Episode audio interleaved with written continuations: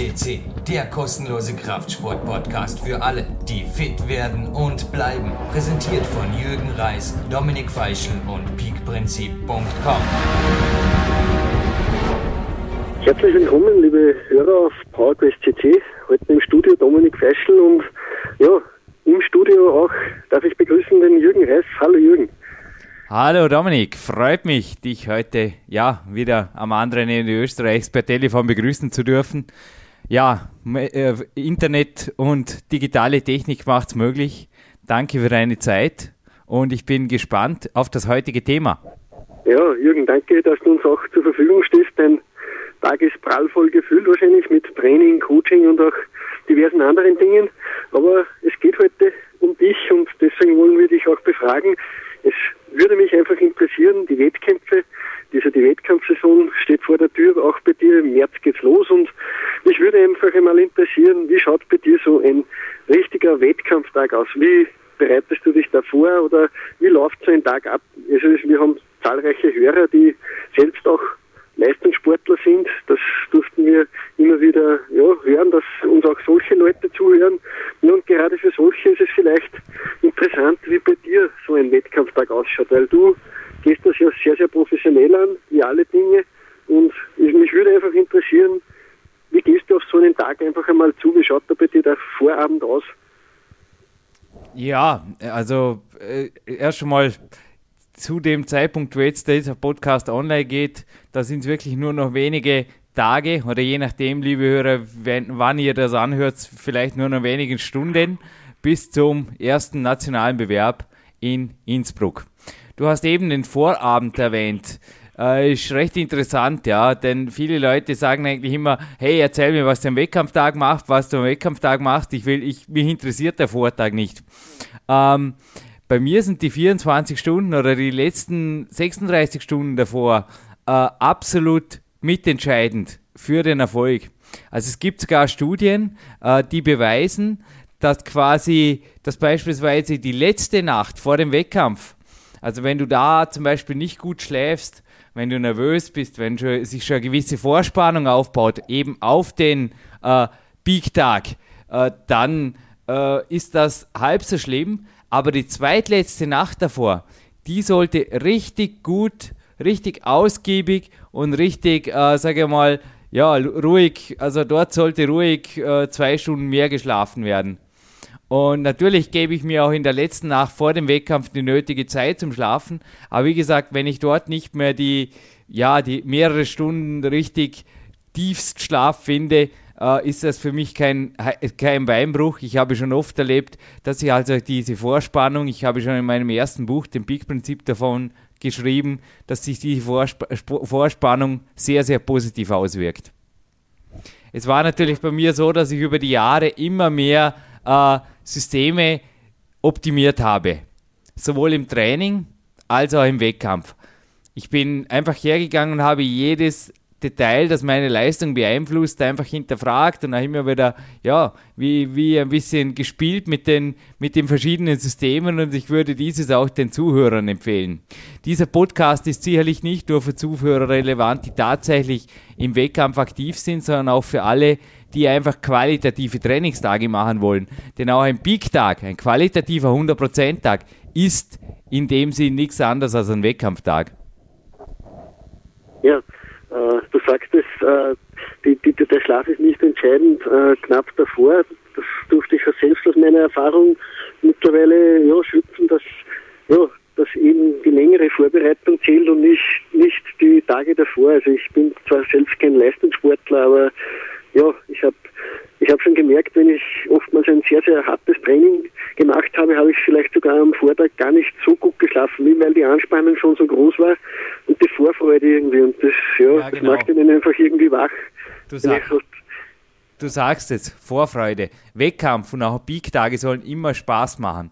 Und das heißt, das ist auch wichtig, also auch das äh, stammt bereits im Peak-Prinzip der Wettkampfrucksack ist bei mir beispielsweise oft vor Weltcups, vor entscheidenden Bewerben schon drei Tage davor gerichtet oder fertig, fertig, sage ich mal, gepackt.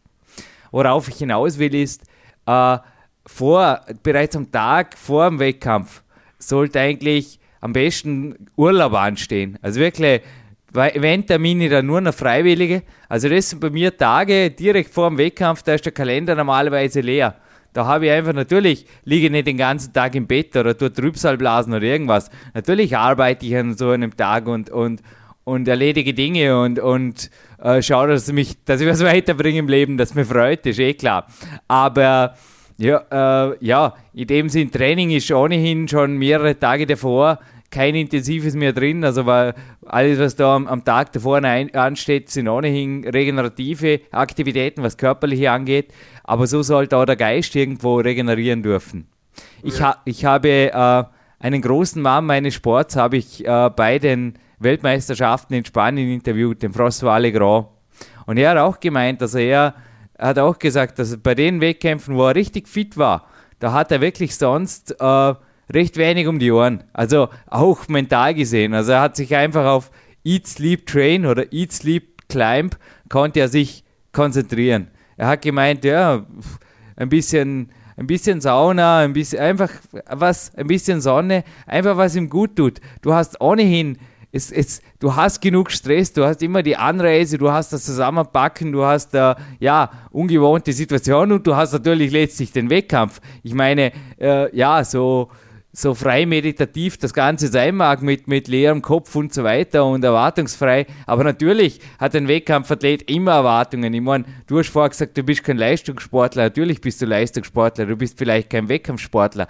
Aber jeder Athlet, der einfach sich Ziele setzt, der persönliche Rekorde übertreffen will, der einfach, äh, ja, der, einfach weiterkommen will, hat sich in meinen Augen auch äh, an 100% Tagen entsprechend zu verhalten, sonst wird das nichts.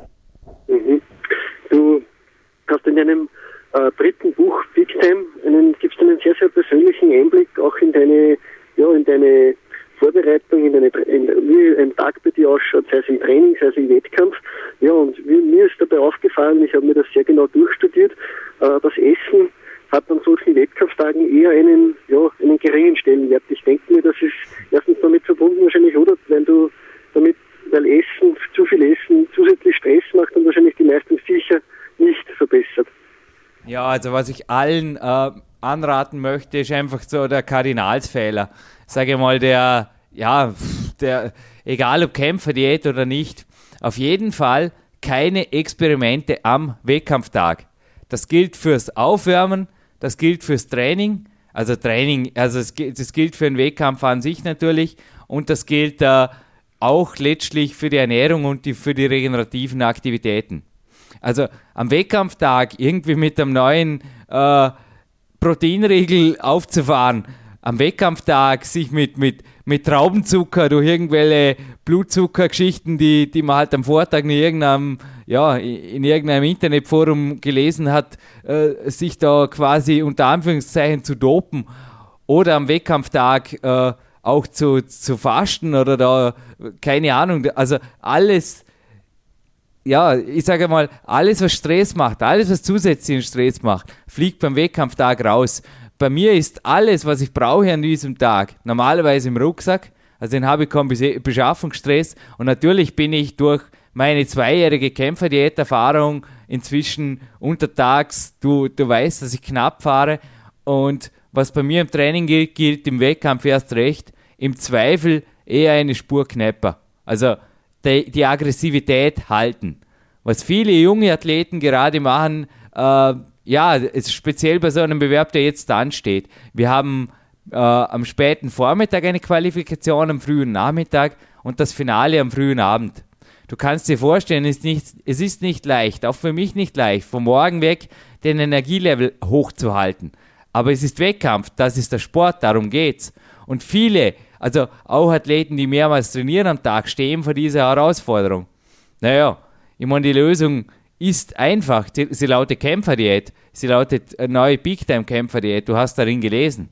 Also ich habe ja auch im Power Quest, in meinem neuen Buch, habe ich unter anderem Tagespläne veröffentlicht, auch von meinem bisher, von meinem bisherigen erfolgreichsten, erfolgreichsten Masters. Also da ist sowohl der Tag vor dem, dem internationalen Edel, Edelried Ottobeuer, äh, Masters in Ottobeuren, als auch der Tag vor Serge Chevalier in Frankreich ist da protokolliert.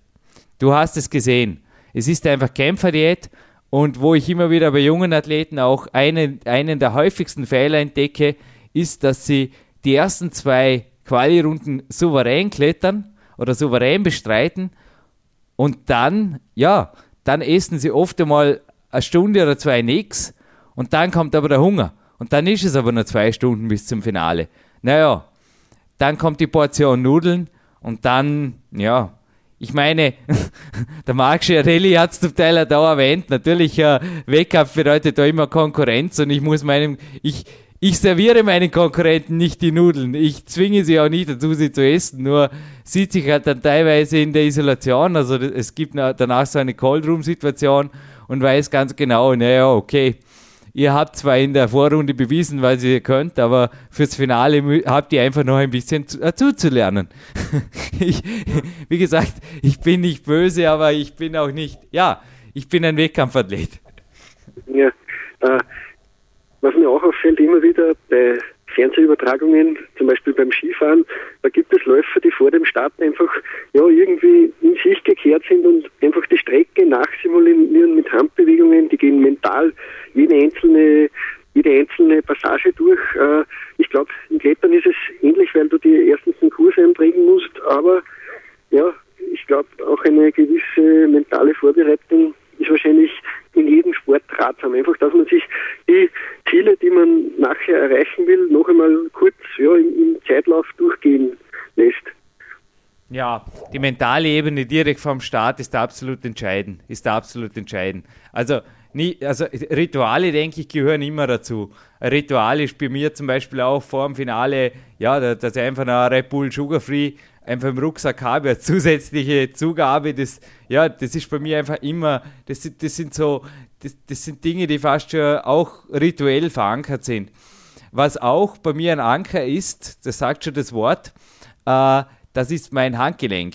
Also an meinem Handgelenk habe ich, denke ich, glaube ich habe auch in meinem ersten Buch, habe ich auf jeden Fall von Verankerung geschrieben, aber ich denke auch von dem, ja, ich denke auch von dem Glaubenssatz, der auf meinem Handgelenk sitzt den wurde, der wurde mir durch autogenes Training in Zusammenarbeit mit dem Sportpsychologen Martin Nicolussi, sage ich mal, schon sehr früh einge, äh, eingepflanzt oder einkonditioniert. Ich war zu der Zeit ein sehr schwacher Wettkampfkletterer. Seit ich diesen Punkt habe, diesen Anker und diesen Anker auch auszulösen weiß, hat mein Körper danach einfach das klare Startsignal 110% Es geht, ja, es geht um die Wurst, es geht aufs Stop es ist klar, dass ich, äh, ja, dass ich davor einfach mich in einen absolut konzentrierten Zustand versetze. Ich sage mal, der Adrenalinstoß, für den muss ich nicht, äh, ich sage mal, äh, für den muss ich nicht besonders sorgen. Ich, ich bin vor Wettkämpfen immer so ein bisschen leicht nervös und das ist schon gut so. Ich denke, wenn das einmal nicht mehr ist, dann ist der Zeitpunkt bekommen, da, gekommen, dass ich dem Wettkampfklettern AD sage. Aber das ist nach wie vor so, so eine positiv freudige Vorspannung, wie du es vorher in der Nacht davor erwähnt hast. Die darf sein, die muss sein, die ist, ja, die ist absolut leistungsfördernd.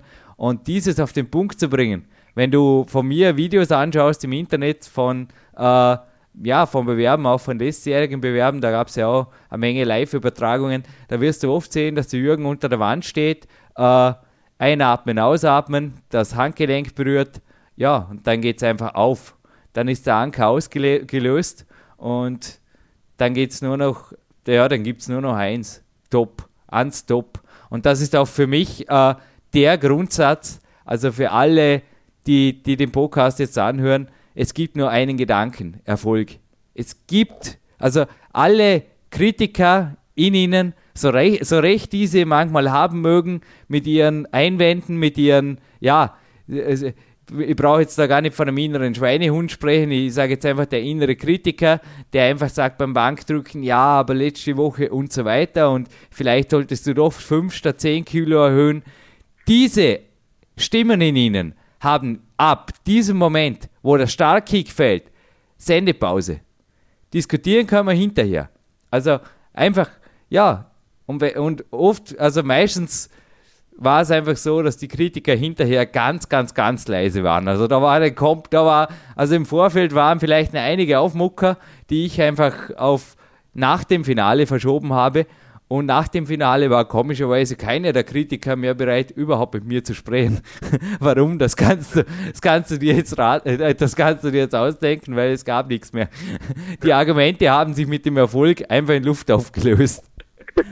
Ja, das hört sich gut an. Das, das, da, da stimme ich auch voll, voll mit dir überein. Also äh, es zählt nur der Erfolg am Wettkampftag. Also da eine negative Einstellung man ist wahrscheinlich schon gescheitert.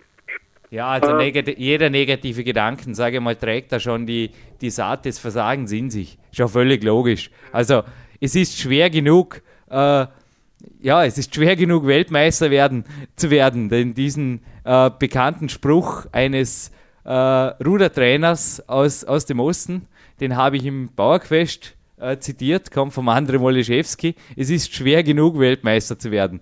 Und bitte diese Botschaft einfach auch, oder es ist schwer genug, einen, Welt, äh, einen Wettkampf zu gewinnen oder eine, gut, eine, eine, eine super Leistung an einem Wettkampftag zu bringen. Und es ist schwer genug, einen persönlichen Rekord aufzustellen.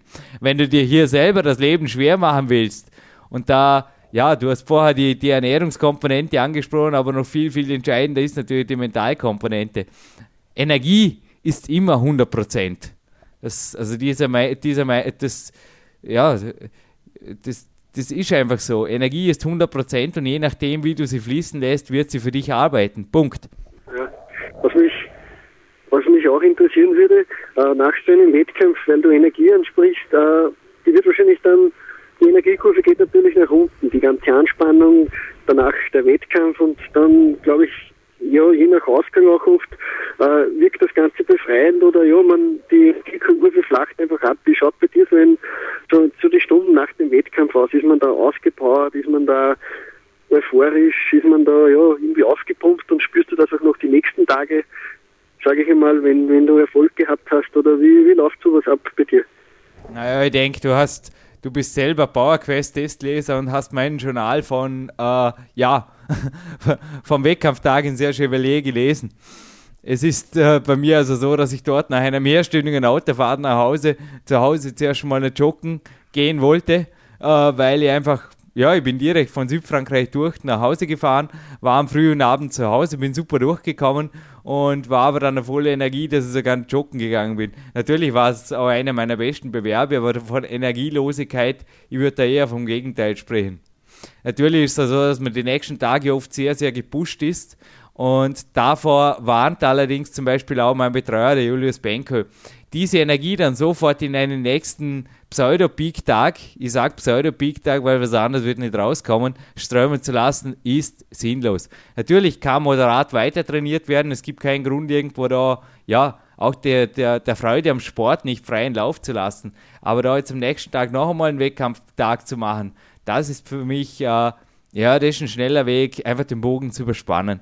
Also dafür ist weder, sage ich mal, das äh, Adrenalinsystem oder das, das, das, Push-Hormonsystem ausgelegt, noch äh, ist es der Körper. Wettkampf ist Wettkampf und ich hatte oft schon nach Wettkampftagen das Gefühl, ich bin topfit, Pff, mir fehlt gar nichts. Also ich bin, wow, als ob ich gestern überhaupt nichts gemacht hätte. Ich meine, ich war natürlich auch voll erholt im Wettkampf und dann klettere ich die drei Touren. Ich meine, das ist nichts. Im Training habe ich oft die doppelt dreifachen Umfänge. Easy going. Also was soll das? Ich will gleich weiter trainieren.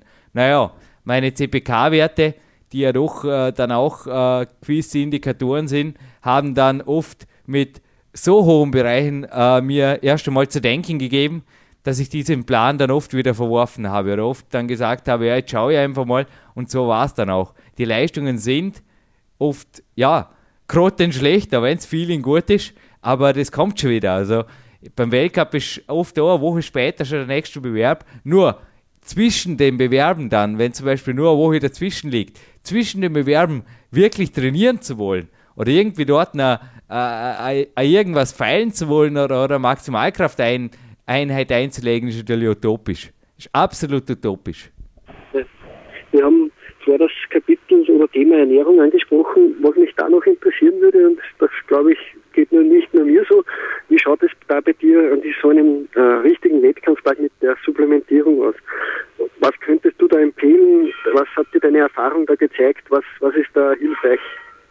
Ja, ich meine Supplementierung. Ich habe letztens ein, also für alle, die übrigens die, die, die Tage vor so einem Wettkampf noch genauer äh, hinterfragt haben wollen, der Podcast 10 würde ich allen ans Herz legen.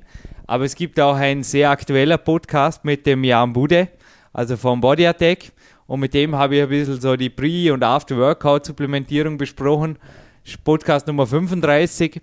Ja, natürlich sind bei mir am Wettkampftag teilweise Supplemente, ja, gehören fix dazu. Ich meine, die werden nicht schlecht, die werden nicht, ja, auch in Südfrankreich zum Beispiel im Kofferraum war das einfach genial dort mit den, ja, mit, mit den Pre- und After-Workout-Shakes und ja, es, es funktioniert einfach. Aber wie gesagt, solche Dinge auch, also auch wenn die, auch wenn es noch so nett ist, jetzt ein, ein neues Produkt direkt vor dem Wettkampftag kaufen zu dürfen und so weiter, eine Art als Belohnung. Solche Dinge gehören ins Training und zwar schon die Wochen davor. Egal wie toll der, der Werbeprospekt die blutzuckerstabilisierende Wirkung des After- oder Pre-Workout-Shakes beschreibt, der, Vier, der Vierfarbflyer. Das muss zuerst mal am Athleten getestet sein und, und auch die richtige Dosis. Will einfach, äh, ja, ich meine, ich habe das, ich habe natürlich dort einen Spezialmix gemacht, ich habe das wirklich auch mit Red Bull kombiniert, das war ein Spaß. ja, es, es, es, es sind einfach so die, die, die Feinschliffe, die natürlich äh, dann letztlich auch zum Erfolg führen können. Die, die einfach auch, das sind Systeme, die funktionieren. Aber die müssen zuerst, die sollen wirklich im Training äh, entsprechend angepasst werden und die sollen im Training entsprechend, ja, erst einmal bewiesen sein. Und zwar am Athleten. Alles klar. Gut, dann sage ich dir recht, recht vielen Dank, dass du uns einen sehr, sehr guten Einblick in das, ja, in, einfach in einen, einen Wettkampftag gegeben hast. Ja, danke dir dafür, Jürgen. Das hört sich interessant an. Vielleicht sollte ich auch noch ein Wettkampfsportler werden. Das reizt mich auf jeden Fall. Ja, Dominik, die Leistung, die Leistung bringst du, das weißt du. Und für dich ist es nur noch eine, ja, wie gesagt, der nächste Strongman-Bewerb, wenn ich was da, wenn ich was davon im Internet lese, dass dich reizen könnte, dann wirst du vielleicht von mir mal so ganz unscheinbar eine Ausschreibung untergeschoben bekommen. Alles klar. Ja, liebe PowerQuest CC-Hörer, ich freue mich auf den nächsten äh, Podcast mit dem Dominik Feischl. Bedanke mich auch für deine Zeit, Dominik. Und ja, wünsche allen Zuhörern auch für euch 110 Prozent. Alles geht und Fokus weiterhin. Fit bleiben und ja, Sport ist schön.